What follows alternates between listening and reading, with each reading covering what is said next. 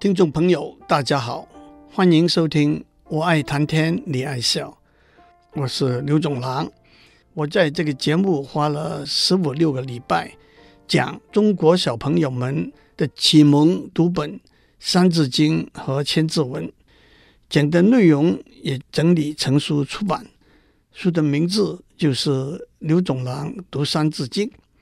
跟每个作者一样，书出来了就觉得需要更正的错误不少，应该补充的资料更是很多。《三字经》在仅仅一千多个字里头，勾画了一个有关教育、道德、文学、数学、历史和地理的大架构。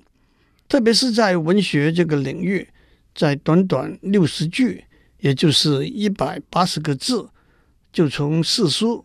《论语》《孟子》《中庸》《大学》，讲到《孝经》，到《六经》《诗经》《书经》《易经》《周礼》《礼记》《春秋》，到诸子百家里头的五子、荀子、杨雄、文中子、老子和庄子，在历史这个领域，在短短九十六句，也就是两百八十八个字，就从三王五帝。顺着改朝换代的次序讲到明朝的覆亡，因此我想回过头去把书里头的内容补充一下，也许将来这本书会有一个修正扩充的第二版。在历史方面，许多事件可以比较单独的叙述，而且趣味性也比较高，因此就让我先从历史入手。其实不久以前。我已经偷跑了一次了。我趁着目前电视剧《兰陵王》的热潮，补充了南北朝里头北周和北齐的故事，而且趁机讲了周邦彦和宋徽宗的诗词。今天我想讲汉朝，特别是汉武帝时代和匈奴之间的战争和外交的故事。首先，匈奴这个名词可以用来泛指中国北方。和西北方的游牧民族，一个说法是，按照中国部分史籍记载，匈奴人是夏朝的移民。夏朝最后的一个皇帝是暴君夏桀，夏朝被成汤所灭，建立商朝之后，夏桀的妻妾和儿子逃到北边去游牧而生，传说就是匈奴人的先祖。接下来在不同的时代。虽然许多族群也有不同的名字，其实都和匈奴同种，实为一族。例如，荀彧是夏桀的儿子的名字，也是他那一族的族名。商朝和周朝时代的鬼方、昆夷和鲜允也叫做犬戎。春秋时期的西戎、北狄，战国时期的胡等等。《诗经·小雅》里头的《采薇》这一首诗，就是描写鲜允入侵北方边境，周朝政府命令当地民兵分批轮流戍守边境，防卫鲜允，等到轮替回家的心情。其中就有这两句：“有家就像没有家，就是为了闲云的缘故啊，没有闲暇歇一下。”就是为了鲜允的缘故啊，在《孟子·梁惠王篇》里头，孟子说：“为人者，为能以大事小，只有有仁德的人，才能够以大国的身份侍奉小国。”他用周文王侍奉昆夷作为例子。他又说：“为智者，为能以小事大。”只有有智慧的人才能够用小国的身份侍奉大国。他用周太王，那是周文王的祖父，侍奉荀彧作为例子。不过，随着时间的变迁，游牧民族里的不同的部落，从时大时小、别散分离，逐渐联盟起来，形成一股统一强大的势力。匈奴国的建立。可以说始于公元前两百多年，头曼单于。单于是匈奴人对部落联盟首领的尊称，本意是上天一样广大的上天之子。公元前两百零九年，头曼单于的大儿子默读单于发动政变，杀死头曼单于，取得政权。默读单于传位给儿子老上单于，老上单于把位传给儿子君臣单于。这三个单于在位一共八十多年，相当于中原秦二世元年到汉武帝元朔元年，那是公元前两百零九年到公元前一百二十六年，是匈奴国的全盛时代。接下来，君臣单于的弟弟伊稚斜单于从君臣单于的儿子手上夺得政权，被汉军的打击。国力逐渐由盛而衰。至于“胡”这个字，更是广泛的用来指中国汉人以外的异族。也许就像今天我们把所有金发碧眼的外国人叫做洋鬼子一样吧。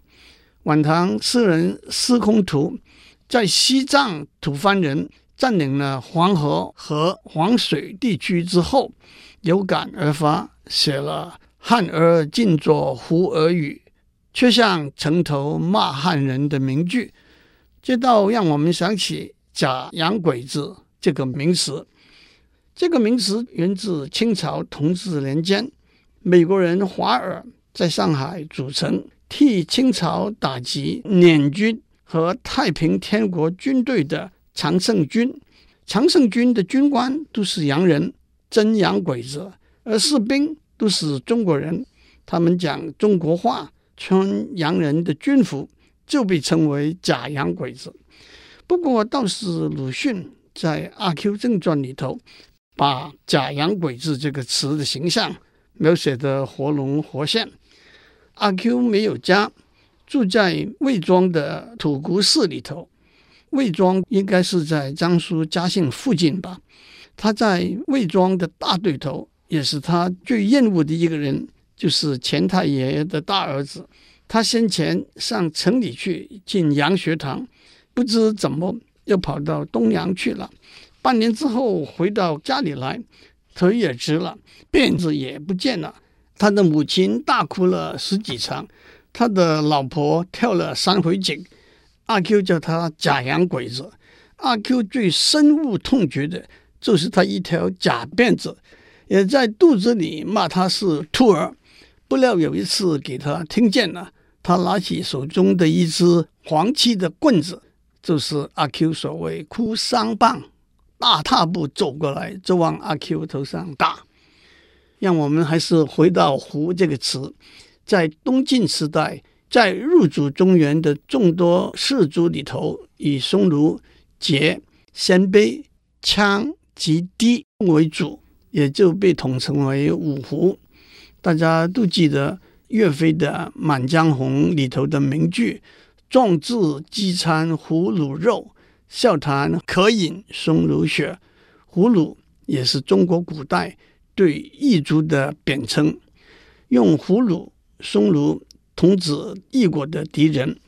唐朝陈陶写的一首《陇西行》：“四扫匈奴不顾身，五千雕锦上胡尘。”可怜无定河边骨，犹是深闺梦里人。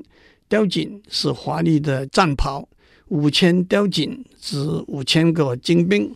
胡尘就指异域。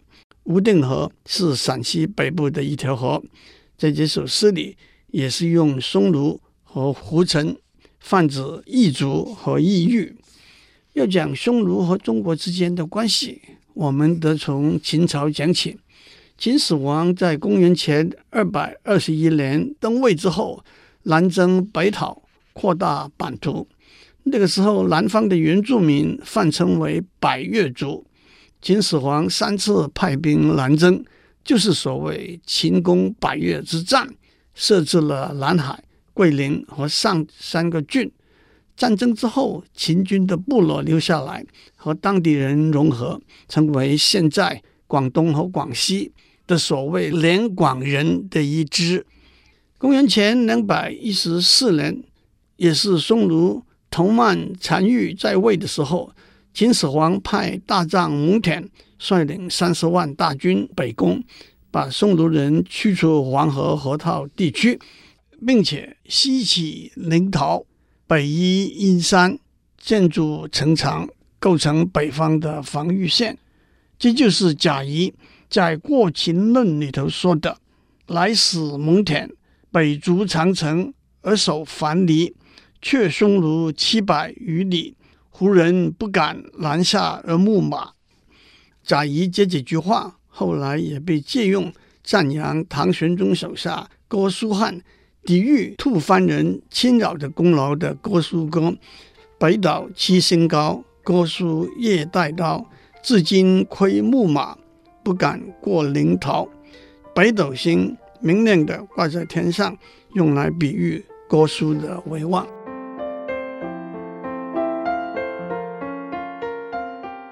汉高祖刘邦建立汉朝之后，立刘盈为太子。刘盈生性懦弱，才华平庸，也让刘邦动了废太子的念头。不过张良为太子刘盈出了个主意，请秦末汉初四位并称为商山四号的著名学者和他一起饮宴。刘邦看到之后说。羽翼已成，难以动矣，就打消了换太子的想法。这倒让我们想起，现在请党国大佬出面加持，以巩固权力的做法有点相似。刘邦去世之后，太子刘盈继位，就是汉惠帝。他当时只有十七岁，大权尽为他的母亲太后吕后把持。汉惠帝只做了七年皇帝，就抑郁病故。吕后先后立了刘公和刘弘为少帝，更直接的开始了中国历史上临朝称制的做法。临朝就是在朝廷上称制，就是行使天子的职权。吕后掌权十五年之后，汉文帝刘恒和汉景帝刘启。是第五位和第六位皇帝，他们致力于安定社会，使百姓生活富裕，也关心农业，提倡节俭，奠定了安内和接下来汉武帝攘外的物质基础。汉武帝刘彻是汉朝第七位皇帝，他在位五十四年，雄才大略。这段时间人才辈出，伐匈奴，通西域。国力强大，史称汉武盛世。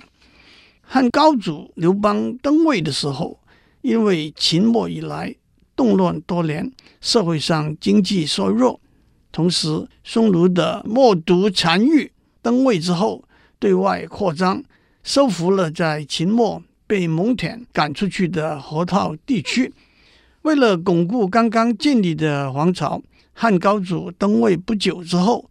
就在公元前两百年，亲自率领三十二万大军出征匈奴。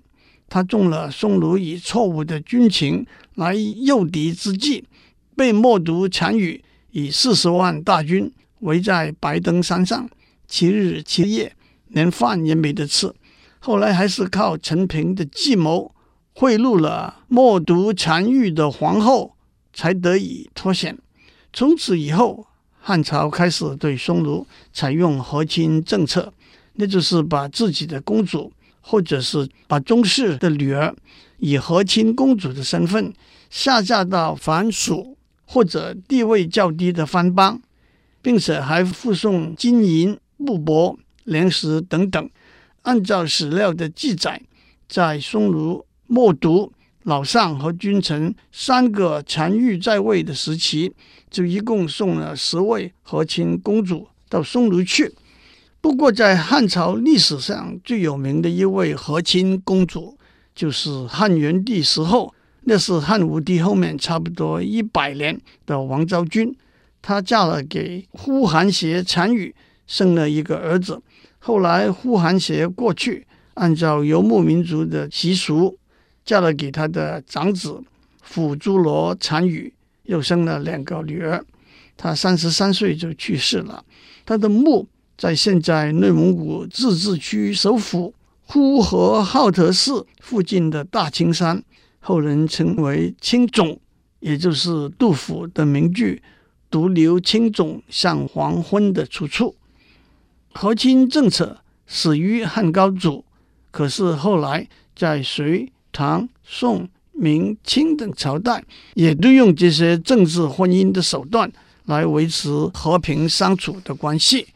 还有一个传说，明朝郑和下西洋去到马来王国（现在的马来西亚），为了建立双方交好的关系，就安排和亲公主汉丽宝公主远行到马六甲，嫁给苏丹曼苏沙。那是马来王国最强盛的时候。汉宝丽公主替苏丹曼苏霞生了两个儿子。不过，这个传说没有清楚的史料记载，而且郑和七次航海的时间也和传说汉丽宝公主嫁到马六甲的时间不相吻合。虽然今天在马六甲地区还有一个古籍叫做汉丽宝公主井，在西方的历史，特别是中古时代的欧洲里头，也有许多两个国家的皇室之间通婚的安排。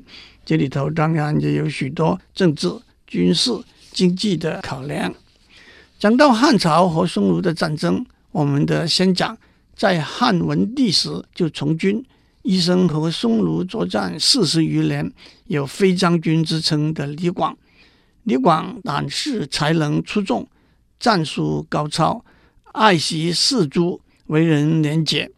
王昌龄出塞这首诗：“秦时明月汉时关。”万里长征人未还，但使龙城飞将在，不教胡马度阴山。里头的龙城飞将指的就是李广。李广不善言辞，因此司马迁在《史记》里头用“桃李不言，下自成蹊”这句话来比喻他，意思是桃树和李树都不讲话来招引人。但是，因为他们的花和果实，人们在树下走来走去，就走出一条小路来了。意思就是默默的努力，不必吹嘘，自然会实至名归。唐朝卢纶的一首诗：“林暗草惊风，将军夜引弓。平明寻白羽，没入石林中。”树林里一片黑暗，只有风在草上吹过。将军在夜里。拉弓射箭，到了白天去找这支箭的时候，才发现箭已经全部射入石头的缝里了。就是引用李广去打猎，看见草丛中的一块石头，以为是老虎，发箭射出去，箭竟然射入石缝去了。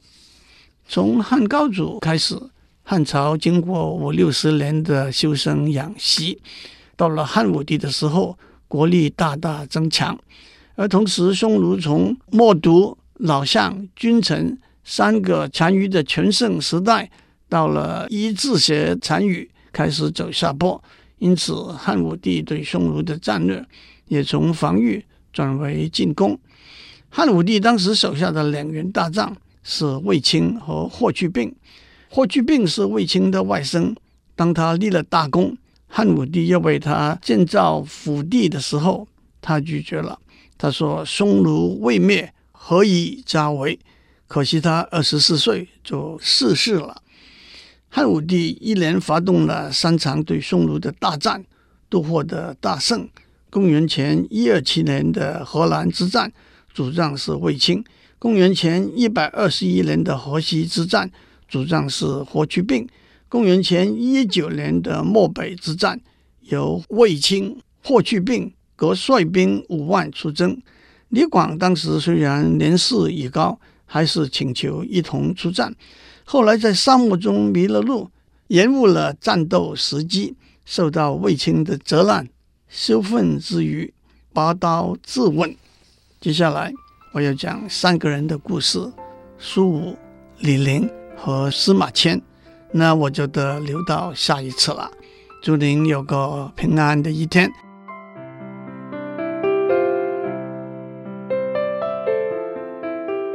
以上内容由台达电子文教基金会赞助播出。